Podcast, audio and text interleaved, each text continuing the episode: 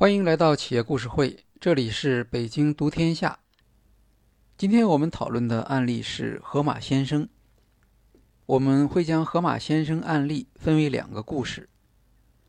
第一个故事是河马先生作为新零售的样本，它是如何形成的？它向用户所主张的独特价值有哪些？又发展出哪些企业能力？来支持这些价值主张。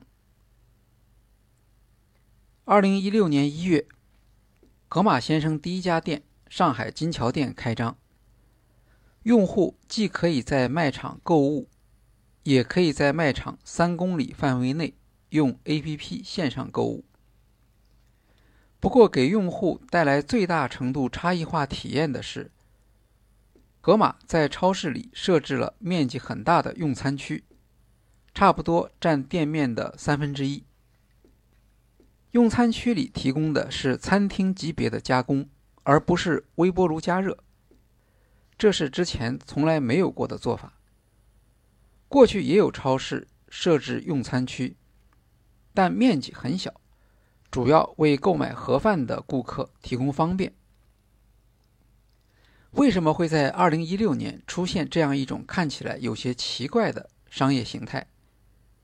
阿里巴巴为什么要支持这样的创意？这要从阿里巴巴 CEO 张勇的工作谈起。作为阿里巴巴集团的 CEO，张勇每年必定要问自己的两个问题之一是：今年为集团养了哪几个新业务？像阿里巴巴这样的大型企业，资本市场对企业业绩增长的要求会非常高。由于企业规模已经非常庞大，要想实现长期的增长，必须不断有能够让行业产生颠覆性改变的新业务。在湖畔大学讲课时，张勇说：“作为大型企业，一定要过几年有新东西冒出来，可以是商业，可以是技术，也可以是两者的结合。”二零一五年，当张勇和盒马先生创始人侯毅开始讨论这个项目时，张勇心中所考虑的正是如何为阿里巴巴找到新的业务增长机会。当时，阿里巴巴已经意识到线上增长必定会放慢，他们的判断是，线上零售的比例大约为百分之二十。经过众多企业的耕耘，这部分市场已经接近饱和。未来的机会是线下的，还没有经过数字化改造的百分之八十。如果能够在这个市场中取得突破，那么再造一个阿里巴巴也是完全有可能的。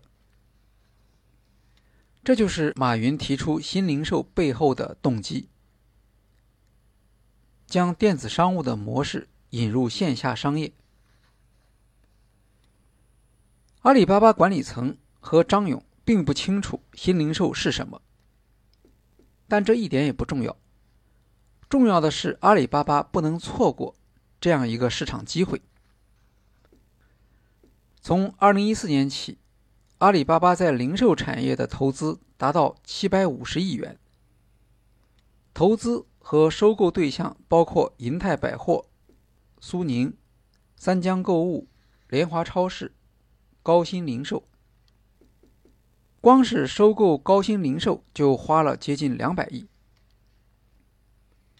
高新零售这个名字可能很多人并不熟悉，但它旗下的欧尚、大润发两大超市知名度很高。这些收购和投资对象都是知名的零售品牌。从投资对象来看，阿里巴巴当时想的还是所谓的传统零售企业赋能或改造，将强大的电子商务功能加载到现有的零售系统上面。盒马先生创始人侯毅提出的是另一种思路，从头开始。建设一家以 A.P.P 为核心的，但又以线下服务作为展示和获客渠道的零售企业。侯毅前一份工作是京东到家的负责人，这个业务是指从便利店、药店等将商品送到附近用户的家里。到家服务不光要解决最后一公里的送货，还要考虑如何找到用户，如何让用户愿意下单。由于工作性质，侯毅很早就认识到线下实体店对线上零售的意义。他认为，线下实体店可以让用户有直观的体验，为未来用户在线上成交。进行导流，但当时现有的线下实体店难以和线上实现一体化，导致物流成本过高。在二零一九年的一次演讲中，侯毅说：“很多传统零售企业都做了线上销售，一家超市连接到好几户到家 APP。”也的确增加了一些销售，但之后超市往往发现，为了实现这些销售所发生的拣货、打包、配送的成本，远远高于他们在销售中所获得的毛利。与其对现有的线下实体店进行改造，不如从头开始，直接建立一种新型的线下实体店。一开始就按数字化管理需要来定制，围绕用户的线上购买需求，重新设计超市里的购物体验。这样做的好处很明显，没有历史负担，不用顾及已有的品牌形象和服务承诺。新零售业务的权利从一开始就完全掌握在以线上交易为业务核心的。管理团队和技术团队手中，避免了改造传统零售企业由于人员背景不同所带来的冲突，破除传统零售管理者对线上交易的陌生感和抵制。这份创业计划书吸引了张勇。如果成功，那么阿里巴巴的新零售不仅有定义，而且有了线下的样板。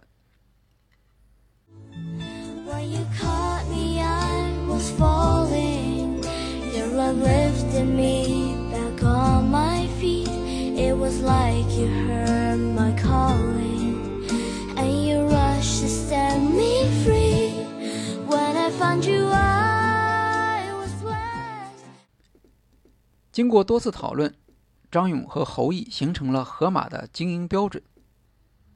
基本的思路是利用线下门店激活线上订单。成功的标准是盒马不需要外部流量，而只靠线下店向 APP 引流就能够生存。而且，线上订单的数量必须能够大于线下订单。送货时间不超过三十分钟，将送货时间定在三十分钟，是因为当时生鲜送货普遍是第二天送到。三十分钟送货能够显著改善用户的体验。就这样，他们讨论出阿里巴巴新零售的基本框架。简单的说，开一家以 APP 为核心的线下实体店。一半以上销售来自线上，三十分钟送货到家服务。重点是不需要阿里巴巴提供流量支持。就这样，二零一六年一月，盒马上海金桥店低调开业。创始人侯毅被问到他和阿里巴巴的关系时，只能含糊其辞说没太大关系。可见当时。阿里巴巴方面的慎重态度，直到一年后，马云和张勇出现在上海金桥店做官方宣传，盒马和阿里巴巴的关系才算是公开。侯毅首先要解决的是新超市的定位。盒马店面采用大超市形态，但产品定位相对比较高。除了进口海鲜，经常还可以看到其他进口食品，以及能够让人联想到高品质生活方式的食品。比如，盒马很重视面包和蛋糕区的品种。盒马先生店面的原型之一是 Italy。Italy 是意大利的一家大型美食集市，它的特点是餐饮加零售，现场出售意大利的特色食材，但实际上是做餐饮，里面有很多的餐饮区。顾客购买食材后，直接由餐饮区店家加工用餐。伊泰利的创始人不是做零售出身的，而是做餐饮的。不过，在保持餐饮高标准的同时，零售的范围也很广，包括相关的图书和电器。顾客到伊泰利会有非常强的体验感。盒马在设计时学习了意大利的一些体验感和即视感，作为吸引顾客的前端，在意大利的基础上再加入线上体验和物流。盒马这样做是非常明智的。顾客在店内对线上服务和物流服务没有直接感受，试图在这方面说服顾客。很可能事倍功半，但新型的店面设计、奇特的餐饮服务，这些却可以立刻对顾客产生影响，激发话题。对于盒马，餐饮中心不仅是客户体验中心，更是流量中心。吸引客户到店，还能吸引客户在线消费。比如，盒马门店不仅提供堂食，还将食品加工所需要的调料和各种美食做成半成品和成品，在线销售。侯毅解释说，餐饮的占比虽然不高，不到整体业绩的百分之十，但餐饮可以拉动人气。同时，生鲜是损耗极高的商品。如果配合餐饮一块经营，现场加工可以降低生鲜商品的损耗。餐饮的另一项特征是高毛利，通常餐饮行业的毛利高达百分之六十五，而零售的毛利很低，正常综合毛利只有百分之二十左右。在超市内部设计和功能设计上学习意大利没有问题。但意大利所提供的餐饮服务似乎缺乏一种让人惊艳的冲击力。意大利餐也并不合适，最好是中国人喜欢而平常又不容易获得的餐饮体验。这就需要学习另一家成功零售企业的经验——台北的上瘾水产。这是一家大型的。带有餐厅的水产市场，顾客可以在这里享用海鲜烧烤、海鲜火锅，材料则是现场自购。水产市场里海鲜价格低廉，可以吃到平时不常见的大海鲜，再加上现场加工，很受欢迎。上影水产附带有超市。提供生鲜购买服务。据侯毅观察，台北上瘾水产里面百分之八十的顾客来自大陆。在中国，海鲜，比如龙虾，往往被认为是豪华消费，在大城市里能够产生足够的吸引力。意大利和上瘾水产能够吸引游客。说明其店面设计和功能在新奇方面是有保障的。这一特点被盒马学来用于招徕顾客。侯毅承认，第一家盒马店的成功有幸运的成分，找到了一条跟其他超市大卖场的差异化之路。河马学习了台湾上瘾水产，坚持将大海鲜做了下来。在外界看来，超市加餐饮是河马的一大特色，也是同行里面模仿最多的。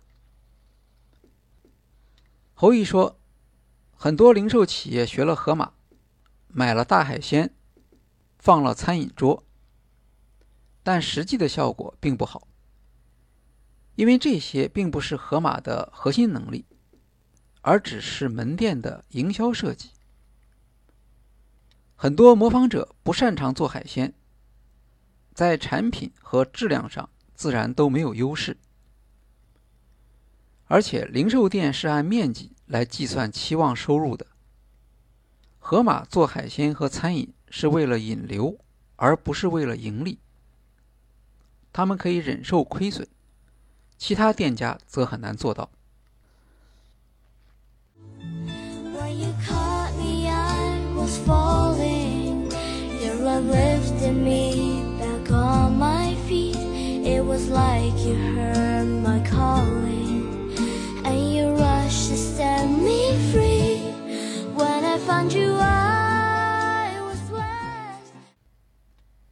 原盒马上海区总经理张国红介绍说。最早的河马是没有海鲜餐的。当时他们在门口的大海鲜缸里放了一些不常见的海鲜，像帝王蟹。这样布置的确吸引了很多顾客。他们观察到，顾客进来以后会直接走到海鲜缸面前，把螃蟹捞起来，请身边的人帮忙拍照，然后就走了。顾客看到了商品，也停留了，结果却没有购买。一只帝王蟹三到四斤重，河马最便宜时卖四百九十九元。如果去餐厅吃，价格通常在一千五百元。经过分析，他们得出结论：顾客不买海鲜，是因为不会做。或者回家做起来太麻烦。基于这一发现，盒马将海鲜加工作为招牌特色，既能卖掉海鲜，又能减少损耗，提高利润。顾客延长了店内消费的时间，增加了分享的乐趣和动机。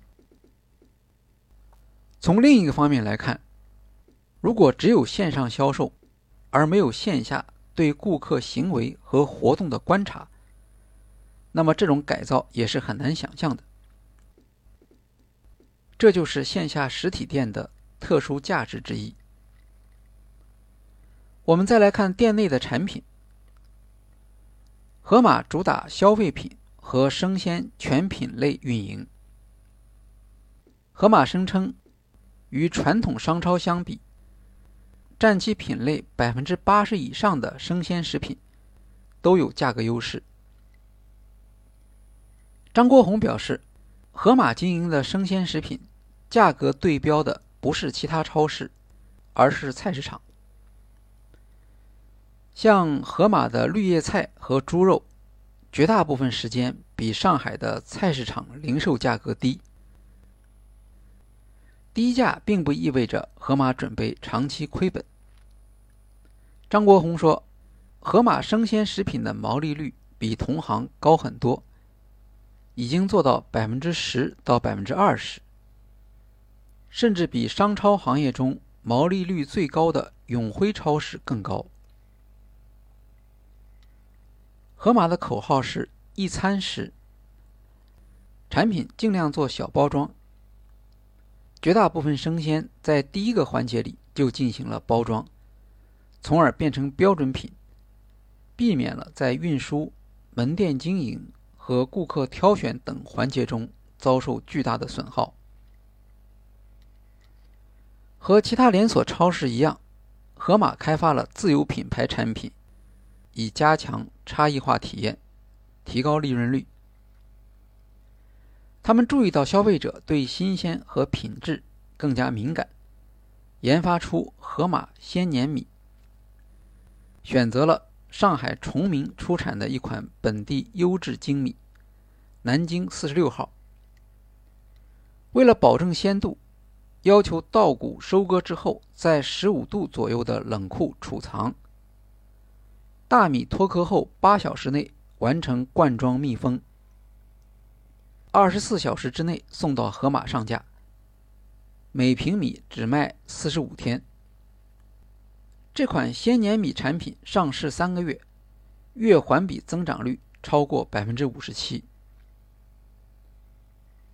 包装也可以创造价值。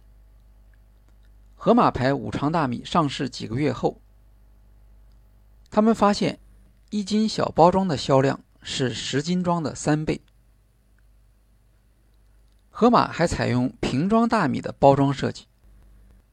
它的设想是装完米的空瓶还可以按比例装水蒸饭，这是专门针对独立生活而又缺乏生活经验的年轻人设计的，降低了煮饭的难度。盒马全国标品采购总经理赵佳玉介绍，在试过马口铁罐、塑料袋、量杯等器具之后，研发团队发现。瓶子就是最好的选择。盒马给出的瓶子标准是装三百克大米，约两人一顿的量，还要能装三百六十毫升的水。瓶装米的包装明显小于市场主流规格，大约十元的价格却高于市场主流。数据显示。二十五岁到三十岁的盒马用户是瓶装米的主力消费者，这也是盒马的核心客户群。价格不敏感，居住空间不大，而对生活品质要求高的年轻群体。据商业媒体品玩报道，盒马牌已经拥有近一千种商品，将自有品牌的占比做到了百分之十。我们在下一期节目中还会进一步介绍盒马先生的产品规划、物流配送和基于数字化能力的供应链控制。好，今天的企业故事会就介绍到这里，谢谢大家。